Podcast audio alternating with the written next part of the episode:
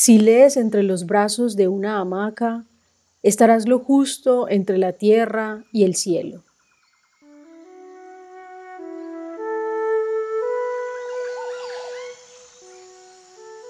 Hola, soy Paulina.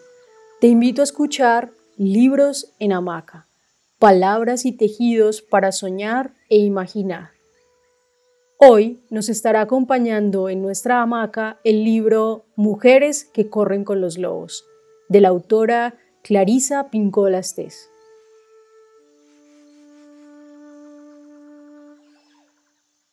Tanto los animales salvajes como la mujer salvaje son especies en peligro de extinción. En el transcurso del tiempo hemos presenciado cómo se ha saqueado, rechazado y reestructurado la naturaleza femenina instintiva. Durante largos periodos, esta ha sido tan mal administrada como la fauna silvestre y las tierras vírgenes. Durante miles de años, y basta mirar el pasado para darnos cuenta de ello, se la ha relegado al territorio más yermo de la psique. A lo largo de la historia, las tierras espirituales de la mujer salvaje han sido expoliadas o quemadas.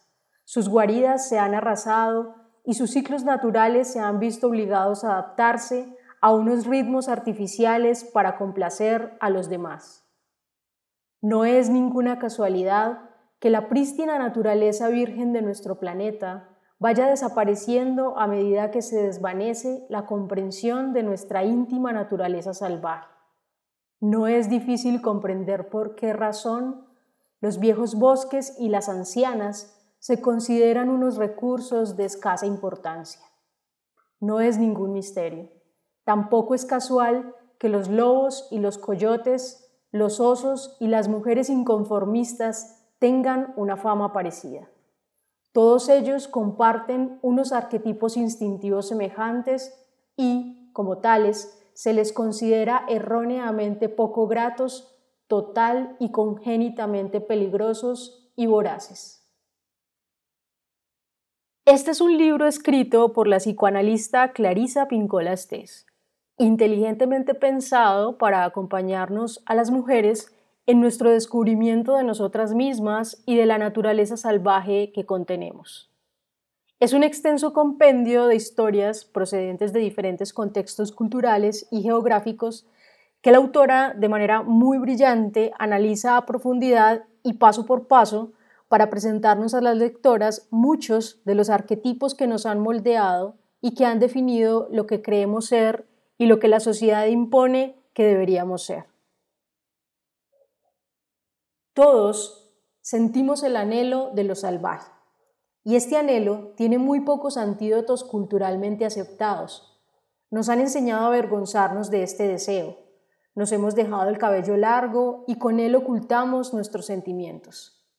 Pero la sombra de la mujer salvaje acecha todavía a nuestra espalda de día y de noche. Donde quiera que estemos, la sombra que trota detrás de nosotros tiene sin duda cuatro patas. La autora cuenta en las diversas deconstrucciones de los cuentos a los que nos acerca, que la naturaleza salvaje instintiva no es algo de lo que podamos escapar, y que si acaso se nos ocurre intentar escapar de ella, nuestra vida se torna en un terreno infértil, yermo y poco productivo. Aniquilamos nuestra naturaleza creativa y el impulso orgánico de correr con nuestras cuatro patas por montañas y bosques, alimentar nuestra alma de lo nuevo y ser desenfrenadamente libres. En una nota del apéndice, la autora comenta que el libro se empezó a escribir mucho antes de que se empezara a escribir, queriendo hacer evidente que es un texto en el que recoge sus propias vivencias como mujer y como terapeuta, es decir, aquello aprendido en sus propias relaciones, en su trabajo, en los duelos personales y sociales, cuando se empapó de la propia belleza que es conocerse a sí misma. En una interesante conclusión, ella habla de que es necesario despatologizar la naturaleza instintiva, ya que esa tendencia ha provocado que a las mujeres se nos tilde fácilmente de locas, histéricas, entre otros.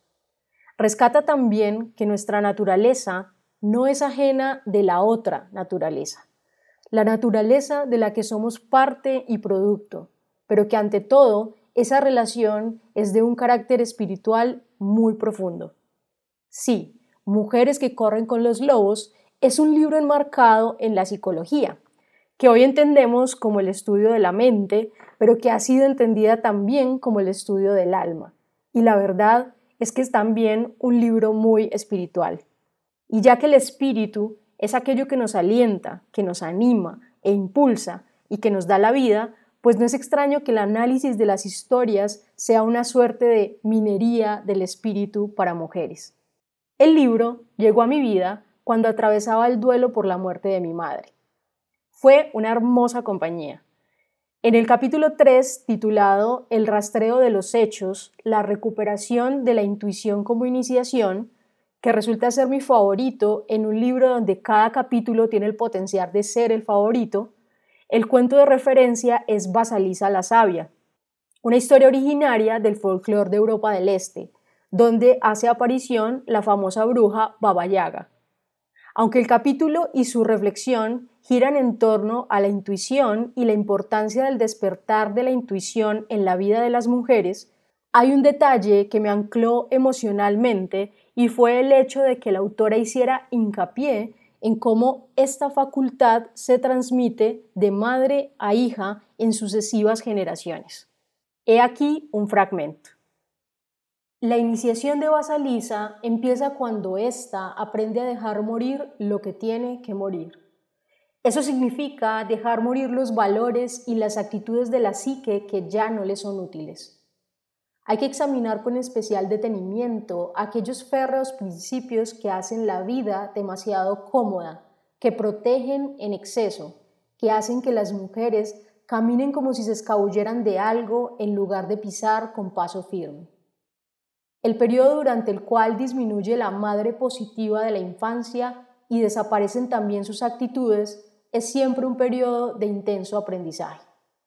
Aunque existe un periodo de nuestras vidas durante el cual nos mantenemos cerca de la protectora madre psíquica tal como debe ser, por ejemplo, en nuestra infancia o durante la recuperación de una enfermedad o de un trauma psicológico o espiritual, o cuando nuestras vidas corren peligro y el hecho de estarnos quietas es nuestra salvación, y aunque conservemos grandes reservas de su ayuda para la vida futura, llega también el momento en que hay que cambiar de madre, por así decirlo.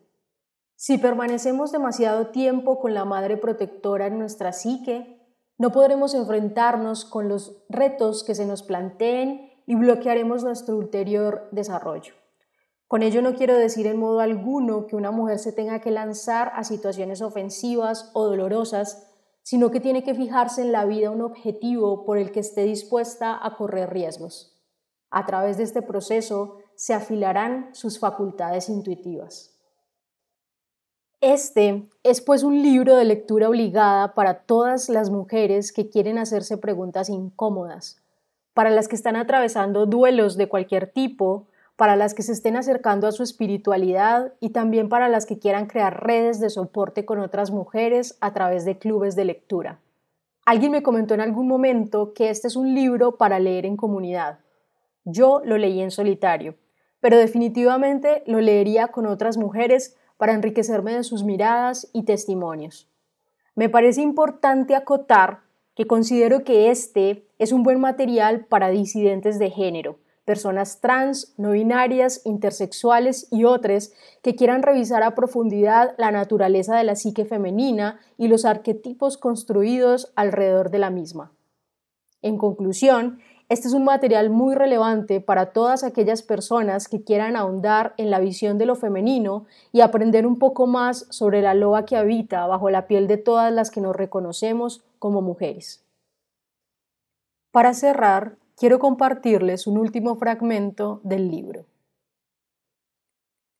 Por consiguiente, tanto si eres introvertida como si eres extrovertida, una mujer amante de la mujer, una mujer amante del hombre o una mujer amante de Dios, o las tres cosas a la vez, tanto si tienes un corazón sencillo como si eres tan ambiciosa como una amazona, tanto si quieres llegar a la cima como si te basta conseguir tirando hasta mañana, tanto si eres alegre como si eres de temperamento melancólico, tanto si eres espléndida como si eres desconsiderada, la mujer salvaje te pertenece. Pertenece a todas las mujeres. Para encontrarla, las mujeres deben regresar a sus vidas instintivas, a sus más profundos conocimientos. Por consiguiente, pongámonos en marcha ahora mismo y volvamos a recordar nuestra alma salvaje. Dejemos que su carne vuelva a cantar en nuestros huesos. Despojémonos de todos los falsos mantos que nos han dado. Cubrámonos con el verdadero manto del poderoso instinto y la sabiduría. Penetremos en los territorios psíquicos que antaño nos pertenecieron. Desenrollemos las vendas, preparemos la medicina. Regresemos ahora mismo como mujeres salvajes que aullan, se ríen y cantan las alabanzas de aquella que tanto nos ama. Para nosotras, la elección no ofrece duda. Sin nosotras, la mujer salvaje se muere. Sin la mujer salvaje nos morimos nosotras. Para la vida, para la verdadera vida, ambas tenemos que vivir. Gracias por escuchar. Sígueme en Instagram como arroba libros en hamaca. Allí estaré compartiendo contenido relacionado con los libros reseñados y notificando cuando hayan episodios nuevos. Nos escuchamos en el próximo libro.